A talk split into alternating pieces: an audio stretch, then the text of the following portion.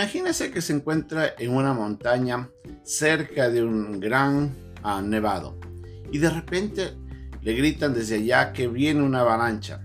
¿Qué hace usted? ¿Se queda a mirar a contemplar cómo cae esa cantidad de nieve? ¿O prefiere salir corriendo y proteger su vida? Obviamente, la respuesta es clara. Vamos a salir corriendo. Pero a veces parecería que algo tan obvio debería tener un resultado tan cierto. Pero a veces no sucede así. Y en la palabra de Dios nos damos cuenta de que muchas veces Dios estaba hablando una y otra vez a su pueblo y el pueblo una y otra vez, en vez de escuchar y obedecer, seguían haciendo lo mismo. Y la enseñanza que estudiamos el día anterior a este, cuando hablábamos del yugo desigual, veíamos cuáles eran las diferencias que existían entre un creyente y un incrédulo.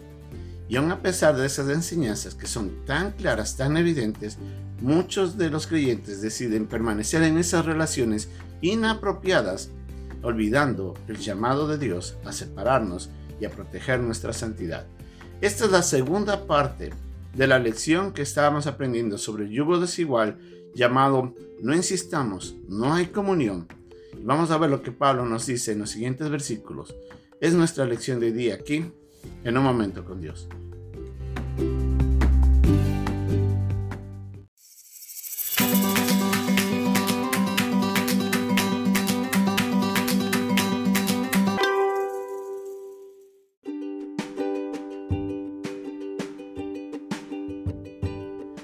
La enseñanza de día se encuentra en el capítulo 6 de la segunda carta a los Corintios, en el versículo 16, hasta el capítulo 7, versículo 1. ¿Y qué acuerdo hay entre el templo de Dios y los ídolos? Porque vosotros sois el templo de Dios viviente. Como Dios dijo, habitaré y andaré entre ellos y seré su Dios, y ellos serán mi pueblo.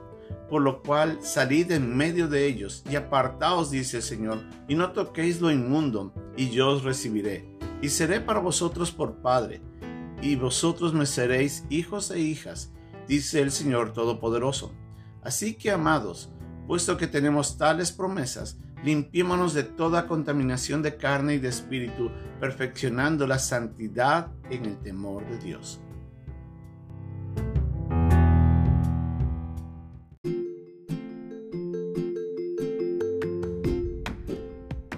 En nuestra lección anterior vemos como Pablo nos llama alejarnos de esas relaciones inapropiadas.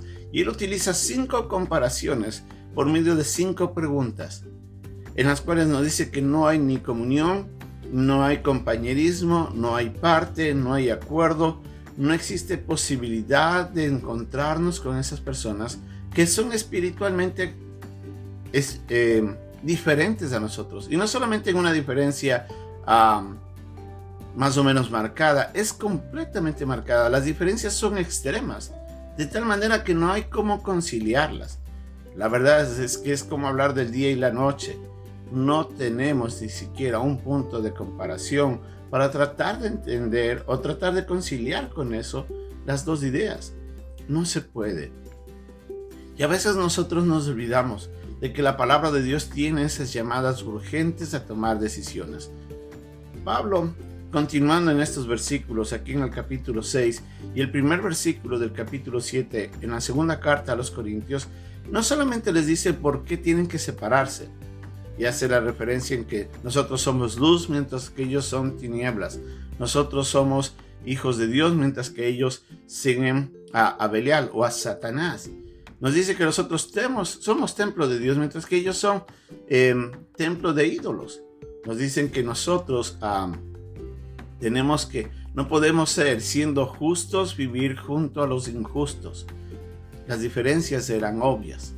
Y esa es la primera parte de esta lección, donde Pablo nos dice que nosotros tenemos que eh, tomar atención a esta enseñanza contundente. Nosotros tenemos que mirar claramente, como la Biblia nos dice, estas, estas cosas. No podemos dejar de por alto esta, estas enseñanzas. No podemos minimizar la enseñanza que es tan clara, que es tan evidente, que es tan seria. Ahora, ante esta llamada, ante esta enseñanza, Pablo también nos habla de que hay la promesa de Dios, de recibir a todo aquel que le busca en obediencia, que decide salir de aquellas personas, de esas relaciones y que desea vivir agradándole. Dios está presto a recibir a bendecir y a cuidar y a, prosperar a sus hijos que caminan en obediencia. Dios como buen padre siempre está buscando lo mejor para sus hijos.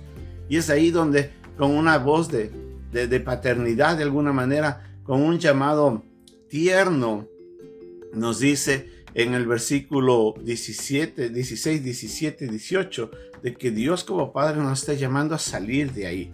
Le dice, salid en medio de ellos, apartaos, dice el Señor. El versículo 18 dice, y seré a vosotros como Padre.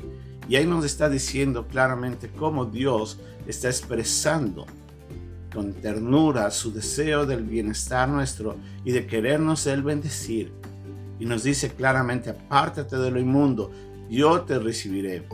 Yo seré eh, para ti como tu Padre, y tú serás mis hijos y mis hijas, dice el Señor Todopoderoso. Ese es el llamado, el llamado a salir de en medio de esas relaciones. Si usted se encuentra en alguna relación, sea tal vez en alguna relación amorosa, o tal vez en una relación comercial con alguien, o en una amistad, en una amistad que es muy fuerte, un amigo que eh, que, está en su vida y que, que ha, pasado, ha estado ahí con usted por mucho tiempo.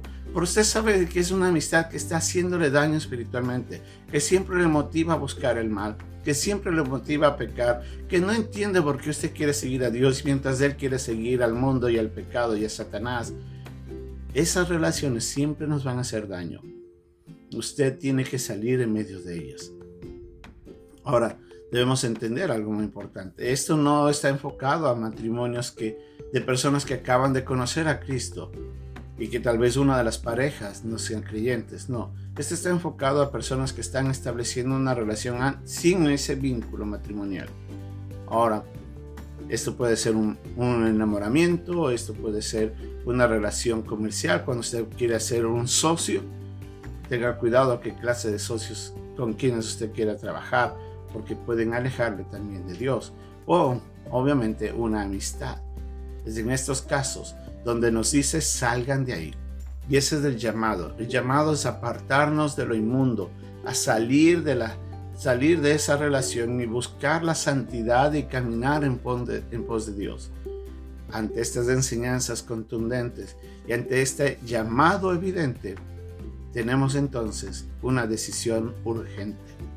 Y la decisión es a tomar ya la, la decisión firme de dejar todo a un lado, de buscar al Señor, alejarse de esa relación y tomarla seriamente la enseñanza que Dios nos ha dado. Dios nos promete su protección, su cuidado, su atención, su, su, su relación, provisión y todo cuando caminamos en obediencia. Entonces la decisión tiene que ser urgente en pos de nuestra prosperidad espiritual, en pos de nuestra relación con Dios, en pos de nuestra santificación. La decisión no puede demorar. Tenemos que tomar esa decisión. Ya. Usted y yo no podemos seguir en yugo desigual con los incrédulos. No es bueno. Nunca será bueno Dios es claro en su enseñanza, su llamado es necesario hacia, nos, hacia llevarnos a la, a la santificación y nosotros tenemos que tomar la decisión. Yo le animo a que lo haga. Si usted se encuentra en una de esas relaciones y le cuesta, tómelo considerando que la decisión que va a tomar es sabia, es prudente, es buena ante los ojos de Dios. Dios le va a bendecir, Dios le va a recibir, Dios le va a cuidar y le va a ayudar. Aunque sea difícil, Dios puede darle a usted la capacidad de hacerlo. Hágalo por su propio bien espiritual y hágalo porque esto le agrada a Dios. Que Dios nos ayude.